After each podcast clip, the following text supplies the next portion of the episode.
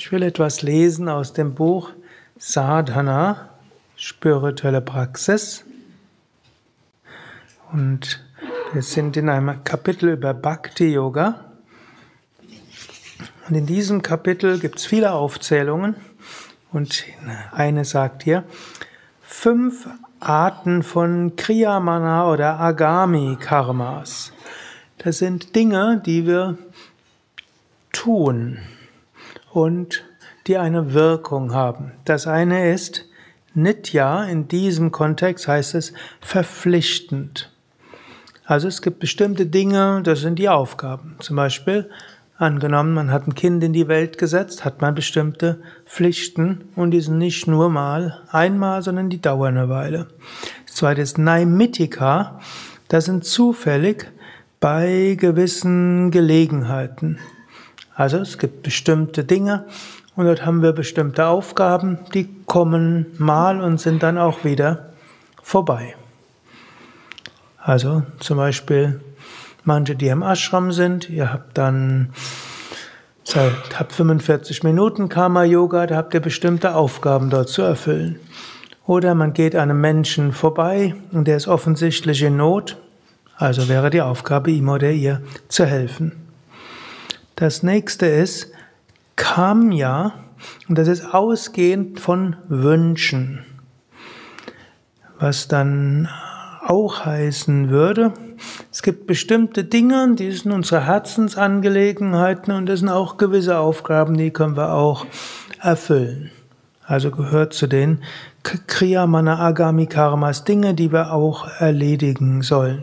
Bei Swami Shivanand, der sagt, ausgehend von verschiedenen Wünschen und auch ausgehend von dem Wunsch nach Überwindung von Krankheit. Also auch das gehört, zählt er hierzu. Kamya. Also bestimmte Dinge gibt es zu tun. Man hat irgendwo einen Schnupfen, heißt also, man soll sich ein paar Tage nicht in Umgebung mit anderen Menschen begeben, um niemanden anzustecken. Oder man hat irgendwo eine Erkrankung und da muss man seinen Lebensstil irgendwie vorübergehend oder dauerhaft daran anpassen. Kamya. Dann gibt's Nishida. Und Nishida heißt Dinge, die verboten sind, die man nicht tun sollte. Also zum Beispiel stehlen, lügen, Fleisch essen, Alkohol trinken. Das sind jetzt die vier Dinge, die er hier rausgreift. Andere verletzen, und so weiter. Also es gibt Dinge, die sind jetzt verboten. Also das vierte sollte man eben nicht tun. Also man kommt irgendwo in einen Yogaraum, findet dort ein Portemonnaie vor, niemand ist in der Nähe. Was macht man dann? Man geht zum Infopoint und gibt es ab. Und Dinge, die man nicht macht, könnt ihr euch dort denken. Oder man stellt fest, hier ist das tollste Kissen, das man braucht. Man ist allein im Yogaraum, hat eine große Tasche. Was macht man da nicht? Das Kissen mitnehmen. Das gibt schlechtes Karma. Gut, und so gibt es natürlich viele Dinge. Also bestimmte Dinge sollte man nicht tun. Dann gibt es noch Prayaschitta. Das heißt, Karmas, die man tut als Sühne oder zur Beseitigung von Papas. Und Papas sind dann bestimmte Vergehen. Denn aus den ersten vier, Mensch ist, wie er ist, wer kann sagen, dass er immer und jederzeit 100% ethisch handelt? Und wir sprechen noch nicht mal davon, dass manchmal nicht klar ist, was das ethisch Richtige ist, aber die meisten werden auch schon feststellen, sie haben irgendwas gemacht, wo sie gewusst haben, eigentlich war es nicht richtig. Insbesondere wenn man so weit geht, wenn man da sogar äh, Kam ja dazu ist und wenn man nicht seiner Krankheit gemäß lebt. Hm?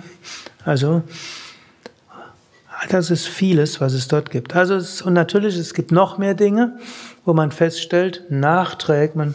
Ich nehme ja da an, wer an Yoga interessiert ist, sind Menschen, die grundsätzlich ehrlich sind und hohe ethische Ideale haben und eigentlich fast immer versuchen, nach ethischen Gesichtspunkten zu handeln, eigentlich immer versuchen und das Bestmögliche tun. Gut, manchmal stellt man nachher fest, man hat es best gemeint und nachher stellt man, stellt man fest, äh, war doch nicht so gut. Oder man hat aus einem Ärger oder einem Gekränkheitsgefühl auch etwas getan, was nicht so gut ist. Dann gibt es also Prayaschitta. Das heißt, bestimmte Dinge sollte man tun, um das, was man vorher falsch gemacht hat, richtig zu stellen. Und wenn es gegenüber einem anderen Menschen ist, dann ist am klügsten zu sagen, du, ich habe das und das gemacht, das war nicht richtig, ich habe dir dort Probleme erzeugt, ich bitte um Entschuldigung und was kann ich tun, um es wieder gut zu machen. Manchmal stellt man dann fest, dass der sagt, hä, ich habe gar nicht gemerkt, dass du irgendwas gemacht hast, was nicht richtig war. Das passiert ja auch gar nicht selten. Irgendjemand entschuldigt sich für irgendwas, wo man gar nicht mitgekriegt hat, dass da irgendwas war. Aber wenn man das Gefühl hat, es war nicht richtig, dann muss man mutig sein und sagen, ja, tut mir leid. Und ich bitte um Entschuldigung. Wenn ihr fest, wenn ihr gerade mal überlegen, wie häufig habt ihr euch in den letzten 30 Tagen bewusst entschuldigt? Wenn ihr euch nicht entschuldigt habt, dann gibt es zwei Möglichkeiten. Entweder seid ein Heiliger, äh, drei Möglichkeiten. Seid ein Heiliger, der immer weiß, was richtig ist. Zweite Möglichkeit, ihr habt noch nie mit einem Menschen zu tun gehabt die letzten 30 Tage. Ihr habt vielleicht einen freiwilligen oder unfreiwilligen wie Isolation begeben. Dritte Möglichkeit, äh, ihr solltet lernen, Entschuldigung zu sagen. Und das ist eine Sache Prayaschitta. Und es gibt natürlich noch andere Dinge, die man auch tun kann, wenn man irgendwo feststellt, der hat irgendwie eine körperliche Erkrankung, weil man vielleicht zu viel Zucker gegessen hat, dann fastet man eben eine Woche oder ne, lebt von Rohkost oder auf irgendeine andere Weise, wo man weiß, dass es besonders hilfreich ist für Gesundheit oder macht noch Kriyas, also bestimmte Reinigungstechniken und so weiter. Oder hm, man stellt auf andere Weise fest, dass man unökologisches Verhalten gehabt hat, also überlegt man, wie kann ich vielleicht hm, mehr noch mehr beitragen, dass es ein bisschen besser in dieser Welt zugeht.